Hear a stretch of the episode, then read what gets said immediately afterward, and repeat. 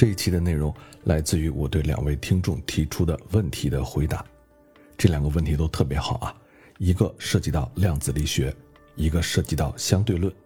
对这两个问题的回答也能带出来很多更深层的知识，尤其是第二个问题啊，问得非常棒，我也是花了很多时间查资料才搞清楚，答案呢还是非常烧脑的，也让我重新领略了相对论的美感。所以啊，这一期节目不太建议你睡前听。因为如果你听完第一个问题就睡着了，错过了第二个问题是非常可惜的。那下面咱们开始。第一个问题是，微观尺度下会产生量子效应，这个微观与宏观的临界点是多大尺寸呢？或者说，微观世界下产生那些奇妙的现象，它的尺寸上限是什么呢？我对这个问题的回答是这样的啊。谈到量子力学的时候。人们总习惯把它称为描述微观世界的理论，但是实际上啊，所谓的微观量子世界和宏观经典世界并不存在一条明确的边界。物理学家正在通过各种手段，制造出处于量子状态的宏观物体，探索由量子到经典的转换过程。我们总是强调啊，量子理论有很多奇怪的性质，比如说物质既是粒子，它又是波。物体可以同时处在两个不同的位置，或者两种不同的状态，还有幽灵般的超距作用等等。而一旦到了宏观世界，我们平时所能接触到的各种物体，它们都是各自分立的，它们有明确的位置和清晰的边界，这个就和量子的物体非常不一样了。那为什么是这样呢？为什么我们平时接触到的世界只能是这样或者那样，而不能是既是这样也是那样？有一定的概率决定呢？为什么随着尺度的增大，量子物理会演变成经典物理？一切都由牛顿运动定律支配呢？那首先直接回答这个问题，最简单的理解方式就是：当测量精度不足以区分大系统的临近量子态的时候，描述系统随时间演化的量子力学方程就会退化成经典的牛顿运动方程。对于比较大的物理系统，测量精度的有限性。不仅导致我们没有办法观测到分立的量子态，而且会导致系统其他性质退化为经典性质。这么说有点专业了，咱们换一个平民版的答案。在微观世界里，波长是一个很重要的参数，波长的变化会影响一系列公式的计算结果。这个影响效果比较大，是因为在微观世界里，物体的尺寸和波长差不多大。甚至比波长还要小，而到了宏观世界，并不是量子效应不存在了，而是由波长计算出来的一系列量子效应，相对于物体的尺寸太小了，所以我们在宏观世界看不到量子效应，它不是不存在了，而是太过微小了。这里面不存在一个明显的界限，就好像啊，一个小孩子推一个皮球，很容易就能把它推动，而如果让他推动一个星球，就不可能推得动了。这不是说从皮球变到星球的过程中，小孩子的推力消失了，只是它在整体效应中的占比太小，可以忽略不计。这个变大的过程中没有一个明确的分界点。不过，关于这个问题，我还想再展开说一些知识。在过去大概二十年中，飞速发展的实验技术，成功的把量子物理适用的尺度不断的扩大。科学家普遍认为。由于技术上的困难，我们没有办法让篮球啊、人体啊这样的宏观物体同时处于不同的位置。但是，随着我们对量子到经典转变的理解日渐深入，我们也认识到它在原理上是可行的。宇宙并没有在正常的经典世界和隐藏在其下的诡异的量子世界之间画出一条明确的边界线。换句话说，量子物理或许本来就不诡异。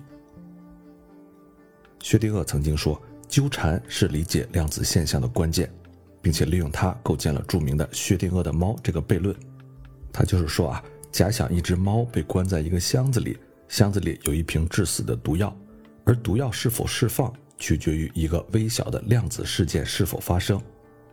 因为是量子事件，所以可以处于发生或者不发生的叠加态，那么这个毒药也就处于释放与不释放的叠加态。”对于量子尺度的物体，比如说一个原子吧，它的叠加态是很正常的。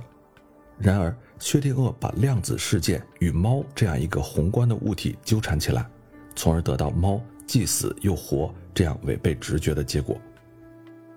那对于薛定谔的猫这个悖论啊，传统的解释是这样的：观测叠加态将导致系统在两个状态中做出一个选择。薛定谔的猫起先处于生或死的叠加态，而一旦我们对它进行观测，它就会坍缩到其中一种状态。当我们看到猫的时候，它要么死，要么活，不会处于叠加态。但是啊，还是这个问题，在我们观测猫的生和死之前，它到底处于怎样一种状态呢？根据哥本哈根诠释啊，这个问题本身是没有意义的。因为只有我们能够观测到的事物才能够成为事实，而试图推测观测之前的事实，这个本身就是荒谬的。不过啊，并不是所有人都赞同这样的解释，其中最大牌的反对者就是爱因斯坦了。这一派物理学家坚守经典的实在主义世界观，也就是世间万物都有它独特的客观属性，与我们是否观测它是没有关系的。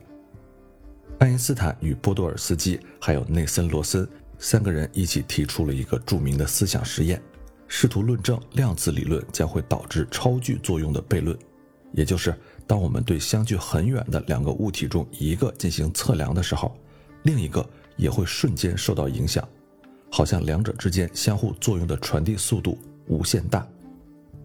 然而，二十世纪八十年代，科学家利用激光进行实验。证明了量子纠缠的效果确实是这样的，这不是因为光子之间具有超光速的相互作用，而是因为它的量子特性本来就由多个光子共同享有。这个实验证明爱因斯坦错了。此后啊，物理学家不断尝试在实验上制造出更大的量子物体，这些物体比单个原子大得多，不过和一只活生生的猫相比还小得多。它被称为薛定谔的小猫，而这些小猫正在迅速的长大。要让薛定谔的小猫长成大猫啊，关键在于维持它量子的相干性。简单来说呢，就是要让量子态的波函数、它们的波峰、波谷的变化保持同步。在量子态随着时间演化的过程中，它会与周围的环境产生纠缠，量子态的相干性会在这个过程中泄露到环境中。逐渐损失掉，你可以理解，在一个系统里，有的量子处于波峰，有的量子处于波谷，但是在宏观上来看，这些波峰和波谷就彼此抵消了。这就好比啊，我们在近处看海面，它是波涛汹涌的，但如果我们飞到高空看海面，它看起来就会很平静，海面上的波峰和波谷彼此抵消了。如果从量子信息的角度理解相干性逐渐损失的过程啊。这个是信息由非定域退化到定域的过程，也就是我们常说的退相干过程。退相干过程，也就是说，系统的量子特征逐渐转化为经典特征。这个特征就是所有的事件都有明确定义的时刻与空间的位置，没有叠加态，没有纠缠，也没有非定域性。那是不是系统的规模越大，就越容易退相干呢？电子等微观粒子可以表现为相干的量子波，这一点呢，早在二十世纪二十年代的电子干涉实验中就已经得到了证实。不久之后，实验中又用完整的原子展示出了波动性。然而，直到九十年代，科学家才能够让比较大的分子表现为物质波，呈现出量子相干性。一九九九年的时候，维也纳大学的马库斯·阿恩特做了一个实验。他让 C 六零这个 C 六零呢是由六十个碳原子构成的一个大分子，让这个分子按照一定的顺序通过缝隙间距为一百纳米的光栅，并且在远处监测到了干涉条纹。这个干涉条纹呢就是量子效应的明显特征。而截止到目前，阿恩特与合作者已经用人工制造的包含四百三十个原子、直径达到六纳米的有机分子展示出了量子波动性。它的大小呢和比较小的蛋白质分子差不多，已经可以直接在电子显微镜下观察到了。不过，这种人造有机分子的量子性非常脆弱，一旦从真空中进入气体环境中，它就会与大量其他的分子产生相互作用，发生退相干。有机分子同时通过了光栅中的多条狭缝，也就是处于不同空间位置状态的叠加态。虽然它很小，也并非活物，但是可以视作为一种分子级别的薛定谔的小猫。那么，咱们是不是可以继续扩大规模，让一个生命体处于叠加态呢？德国嘉兴的普朗克量子光学研究所的物理学家提出了制造量子生命体的一个具体的设想。他们的目标是直径一百纳米的病毒，甚至可能更大。他们计划让这个生命体悬浮在用高强度激光照射的容器里，利用光场的震荡，诱导生命体处于不同振动模式的叠加态。这个过程啊，你可以用冷却这个概念来理解。目前呢，人们在实验上已经把比普通细菌大得多的机械振子给冷却到了量子基态。并且制备出了它们的量子叠加态和量子纠缠态，这是因为人们对超导电路的操控能力得到了非常大的进步，而与它连接的薄膜振子更容易被操控了。目前啊，人们正在计划把细菌放到这个冷却到量子基态的薄膜表面，跟随这个薄膜容器一起被冷却，自然也就到了量子基态了。而且呢，被冷冻之后，细菌仍然可以保持生物活性。等到升温解冻之后，细菌就能恢复正常的新陈代谢。尽管前方的道路困难重重，我们还是希望能够制造出宏观系统的叠加态和纠缠态。这个薛定谔的猫啊，除了可以用来验证好奇心是否会害死猫以外，更有助于人类研制量子计算机。量子计算机利用量子物理中的叠加性，可以在处理某些问题的时候展现出非常大的优势。而要实现量子计算，就需要制造大量处于叠加态或者纠缠态的量子比特。所以啊，人类在探索量子信息技术的过程中，不可避免的要尝试理解退相干效应和系统尺度之间的关系，并且要想办法把这个尺度逐步放大。好，这个就是我对第一个问题的回答。第二个问题非常有意思啊，他问物质的质量和能量转化。为什么跟光速有关呢？为什么不是一个其他的常数，而是光速呢？这个是巧合，还是说光在转化中发生了巨大的作用呢？哎，这个是特别好的一个问题啊！咱们来说说里面的道理。E 等于 mc 方，又叫质能方程，质量的质，能量的能，它是史上最著名的物理公式之一，它揭示了。物体所含能量和它自身质量的本质关联。然而，为什么在公式中的系数一定是光速的平方呢？咱们知道啊，光速其实它是一个常数，那为什么要平方呢？实际上啊，因为光速是恒定的一个常数，我们完全可以把它的平方这个数给算出来，把这个数乘以 m，不就等于 E 了吗？那在这个公式里，只有 E、m，还有一个常数。光速 c 连个影子都可以不出现，但之所以不把它写成常数，而是要保留光速，恰恰是有它的深意的。要理解这个问题啊，我们首先得知道物理学家思考问题的方式。爱因斯坦不是说想明白质量与能量的关系，然后大笔一挥就写下了这个智能方程，他是先基于一个基本信念写出一个公式。再和已经被前人无数次验证的其他公式结合到一起，彼此代入，在黑板上演算，最终经过一系列的计算，得出一个新的公式，再根据这个数学结论分析它背后的意义。可以说啊，数学是在黑暗中指导科学前进最亮的火把。我们看到那些大物理学家的照片，大多数都是在黑板前演算数学公式的。从爱因斯坦的一个基本信念到推出智能方程，也就是 E 等于 mc 方，需要经过三个步骤。中间的数学过程其实不算特别高深啊，但是一来呢，咱们的音频节目很难描述数学推导；二来呢，中间的运算过程其实也不是大家真正关心的，大家关心的是背后的道理。所以啊，这里我尽量用你能够理解的语言来给你描述这三个步骤。中间，如果你对哪一个步骤的数学推导特别感兴趣啊，我会告诉你怎么查到相关的计算过程。我们先来说说爱因斯坦的基本信念：光速不变。这个信念来自最初的追光悖论，也就是假设当我们运动速度越来越快，会不会看到光速相对于我们来说越来越慢呢？那如果我们速度达到了光速，会不会看到一束静止的光呢？如果超过光速又会怎样呢？咱们经常说波粒二象性，光既是粒子又是波。如果把光想象成子弹啊，你可能永远也想不明白相对论的奇妙变换。为了方便思考，我们需要把光先理解成波。发射光就像是在水面上触发一个上下震动的涟漪，也就是机械波。那发射一个波和发射一个子弹究竟有什么不同呢？这里的根本区别在于，触发一个机械波，并没有实际发射什么实物粒子出去，而是触发了介质的传播性振动。所以呢？波速完全取决于这个介质，而不是波源的速度。这就好像我们奔跑的时候说话，并不会改变声音传播的速度；蜻蜓高速掠过水面，也不会改变水波扩散的速度。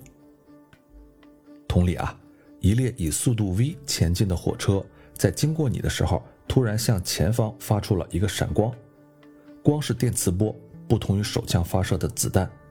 不管这个光源运动情况怎么样，在你看来，这个闪光就像是在水面上激起的一个涟漪，以不变的速度 c 前行。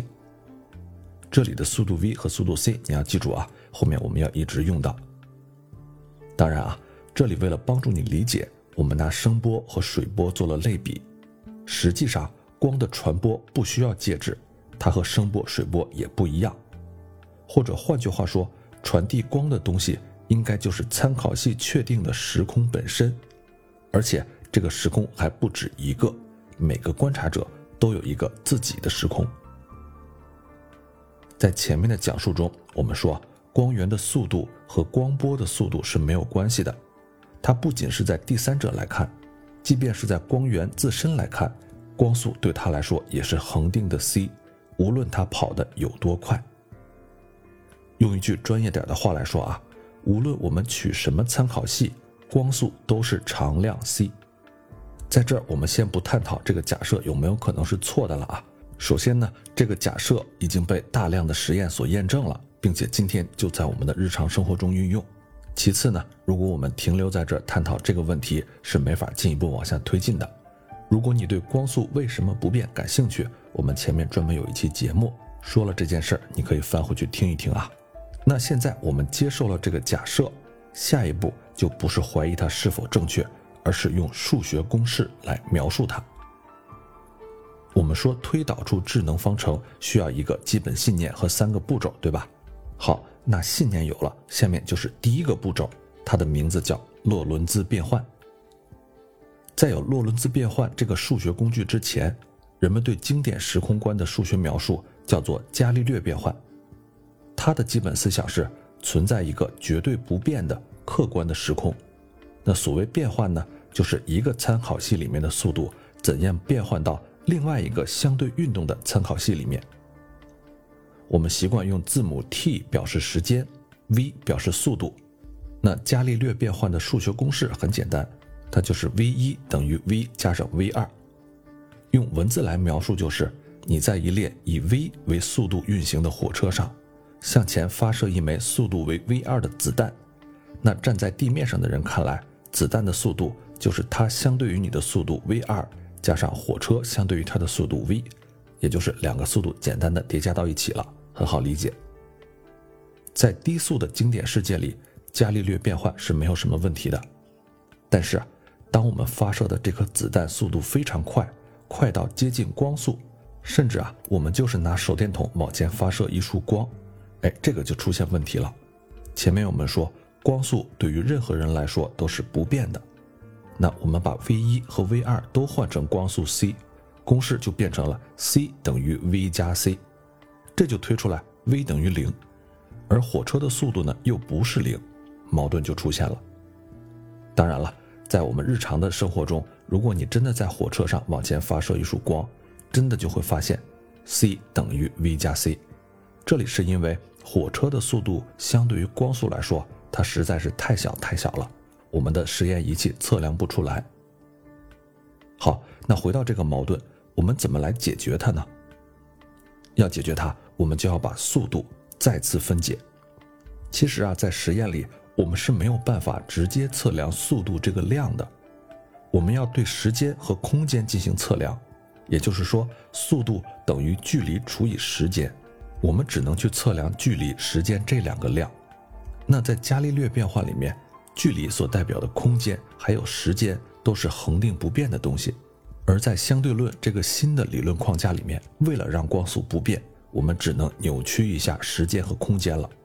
于是啊，我们就要推翻伽利略变换，而采用新的洛伦兹变换。你可以去搜索一下啊，洛伦兹变换有很多的推导过程。为了让你理解，我们在这儿选一个音频节目比较容易描述的过程来给你讲述。现在呢，我们来改变一下这束光发射的方向。在一辆行驶的火车上，它的车速还是 v，我坐在车厢里，打开手电筒，这个时候。我不把光向车行进的方向照了，而是把光朝我的正上方打出去，光速为 c，光走的路线呢和车开的方向垂直。好，现在需要你闭上眼睛，想象一张图了啊，最好能边听边把它画下来。在火车里面的你来看，光走的路线是一条垂直的线，这条线的长度就是光走的路程，因为说距离等于速度乘以时间。我们把它写成 c 乘以 t 一，c 就是光速，t 一就是属于我的时间。好，现在视线来到地面上的人，他看到火车的速度是 v，火车运行的距离是 v 乘以 t 二，v 是火车速度，t 二是他的时间。这个距离我们把它画成一条水平的线，和刚才那条线垂直相交。那因为火车在向前运动。站在地面上的人看到火车上的那束光，它走的路程就不是一条垂直的线，而是一条斜线。刚才说的水平线 v 乘以 t 二和垂直线 c 乘以 t 一，正好构成了一个直角三角形。三角形的斜边呢，就是车外的人看到光的运动轨迹。因为光速不变，所以这个轨迹的长度是光速 c 乘以时间 t 二。T 二就是他的时间，因为是他看到的场景嘛。好，说到这儿，如果你有纸笔，最好能把这个三角形给它画出来啊。直角三角形求边长的公式我们都知道了，直角边的平方求和等于斜边的平方。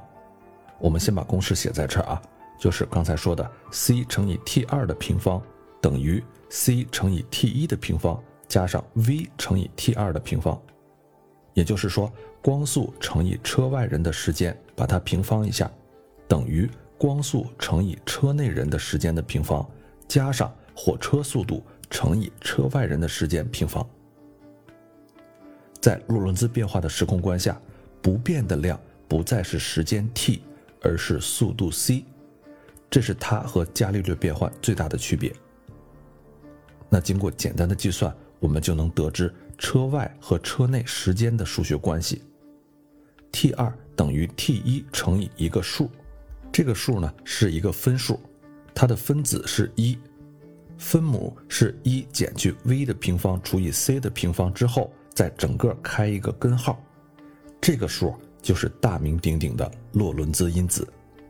它的物理意义是两个相对运动的参考系时空关系会发生变化，变化的幅度取决于它们的相对运动速度。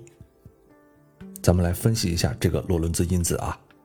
当火车的速度很低的时候，v 相对于 c 几乎可以忽略不计，那 v 的平方除以 c 的平方就接近于零。刚才我们说的分母一减去零，再开根号，就几乎等于一。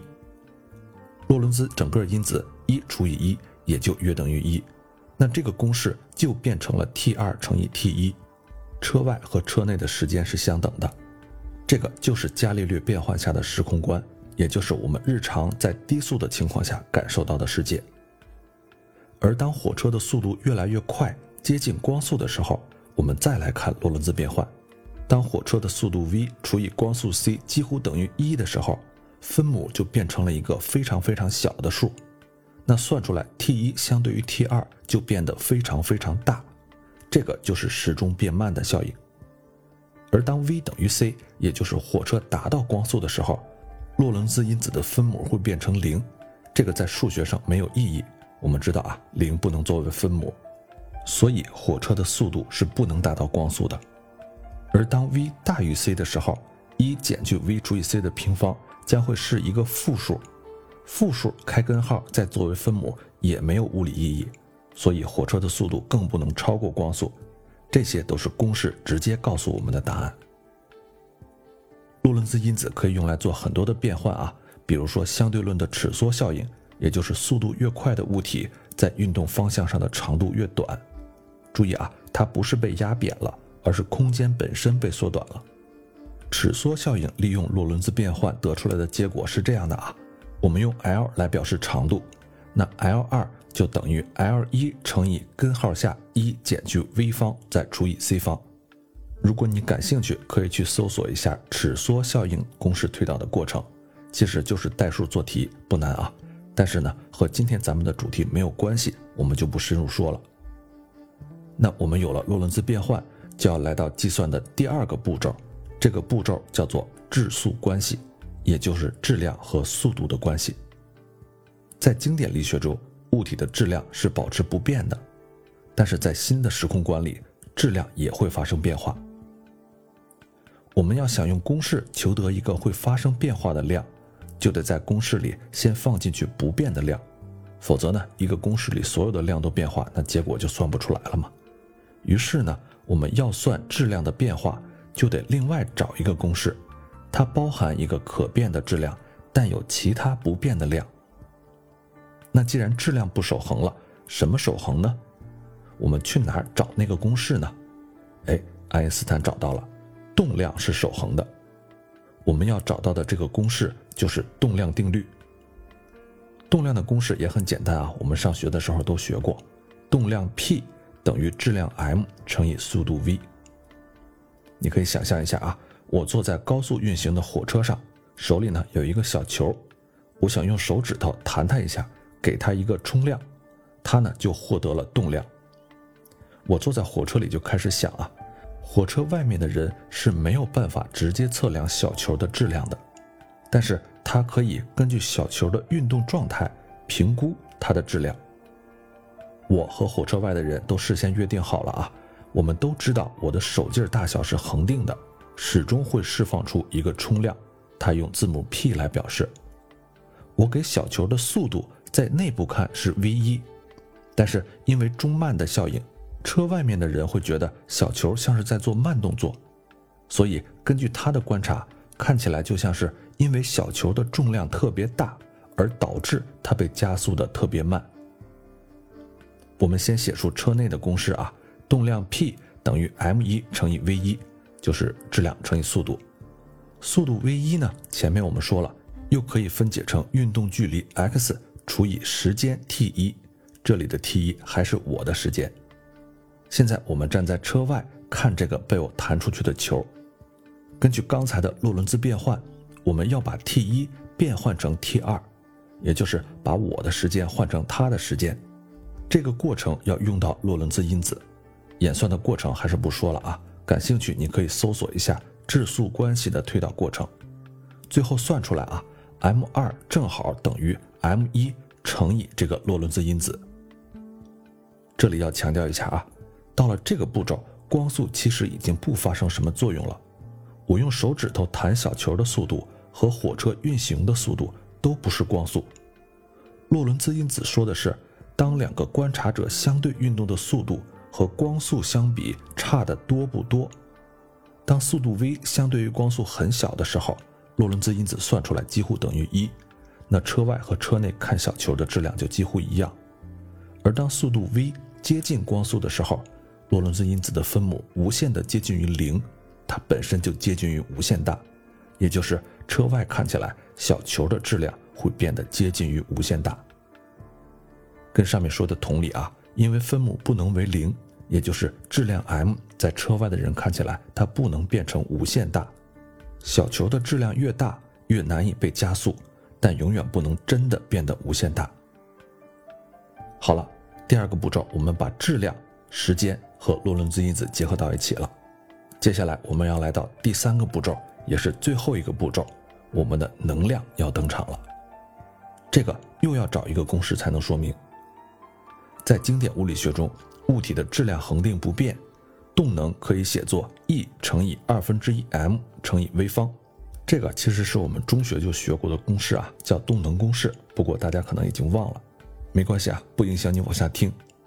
经典物理学中的动能公式其实它是错的，因为它认为质量是恒定不变的，而实际上质量是随着参考系之间相对运动速度的增大而逐渐增大的。那么实际上啊，动能公式也不是一个本质，它的本质来自于对力和速度的计算，也就是让一个物体运动起来，一共要花多少能量，做多少的功。但是因为随着你给一个物体施加一个力，它的速度会发生变化，那这个变化呢，就是加速度 a。我们要计算一个从零加速到 v 的过程，而且中间的变化是连续的，怎么算呢？牛顿就是基于这个需求啊，才发明了微积分。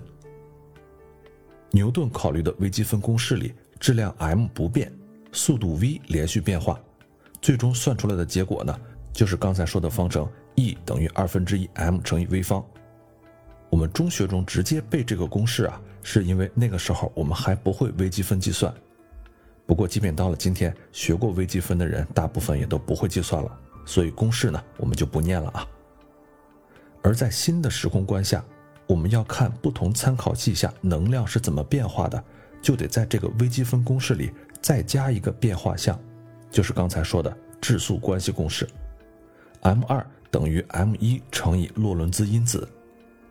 这个公式呢就变得特别的复杂，里面包含质量 m、洛伦兹因子，还有对质量和速度的求导。公式我们不念了啊，如果你感兴趣，可以去搜索一个视频。这个视频的名字叫《两分钟推导智能方程》。听了刚才我的解释啊，这个视频你大概就能看得懂了。接下来呢，就是通过一系列的纯数学演算，各种项互相消除，最终我们居然能得到一个非常简单的公式：E 等于 m 二乘以 c 的平方减去 m 一乘以 c 的平方。这个公式非常重要啊，再来给你念一遍。E 等于 m 二乘以 c 的平方减去 m 一乘以 c 的平方。现在让我们回到爱因斯坦的视角，他经过一系列超级复杂的演算，最终居然把所有复杂的项都给消除了，得到了这么一个很简单的方程。那它的深意究竟是什么呢？宇宙到底想通过这个方程告诉我们什么呢？爱因斯坦了不起的地方。就是解读出了方程中的含义。这个公式说明质量和能量是一回事儿，给物体加速，物体的质量就会变大，能量以质量的形式存在物体里面。当这个运动中的物体碰到障碍物停止下来的时候，它的质量就会变小，把能量传递给那个阻止它前进的障碍物。大部分的时候，人们会倾向于把质量当做实体的东西。因为质量是我们可以看得到、摸得到的东西，而能量看作是一种虚幻的东西。可是实际上正好相反，能量才是那个主体的部分，而质量只是能量的一个性质而已。你可以把质量想象成能量投射在时空中的影子。时空中有某数量的能量，我们可以用一个秤去测量它的重量，测量出它的质量为 m。但是能量还有其他的性质。比如说，能量的形式是动能、是内能，或者是其他的形式。空间中有一个小球，它包含了各种不同的能量形式。它有动能，有分子运动的内能，有重力的势能，有电磁能等等。无论是什么能量形式，都有相同的一个性质，就是有一个质量。于是呢，我们只要测量出这个球的质量，无论是引力质量还是惯性质量。测量出它的质量为 m，我们就可以直接用 m c 平方来表示这个球所拥有的各种能量的总和。那么我们绕了这么远的一条路，你终于知道智能方程是怎么来的了。我们现在可以站在这个视角来重新回答一开始的问题：物质的质量和能量转化为什么跟光速有关呢？为什么不是一个其他的常数呢？这是巧合吗？当然不是巧合了。之所以出现 c 的平方，是因为我们要在计算能量与质量转化的这个过程中找到一个绝对不变的量。在经典力学里，时间、空间它们都是不变的量，而在新的时空观下，这些量都会发生变化，而只有光速 c 是不变的。爱因斯坦从光速不变这个假设出发，加入了很多的项，经过了一系列公式的演算，最终得出的方程又回到了原点，验证了其他变量都是可以被计算消除的，只有不变的光速被保留下来。形成了一个完美的闭环，这个是数学的伟大胜利，也是人类智慧的伟大胜利。现在你知道为什么懂相对论的人都会认为这个公式特别美了吧？同时啊，我们也知道为什么一些定律稍微出现一点反例，物理学家就慌了。在整个推导的过程中，我们必须相信有一些东西是不变的，有一些公式能拿来代入计算。我们对世界的计算必须基于一些前人的计算结果。比如啊，如果有实验证明动量是不守恒的，也就是火车外的人看火车内的人弹小球，他的手劲儿也会发生变化，那我们对整个智能公式的演算就要彻底推翻重来，那些由公式得出的结论也就都随之崩塌了。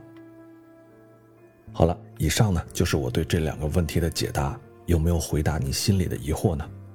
第二个问题听起来很烧脑啊，但如果你跟着我的思路在纸上演算一下，再去搜索一下相关的公式推导，其实它并不难。好了，那这一期节目咱们就聊到这儿，下期节目咱们接着聊。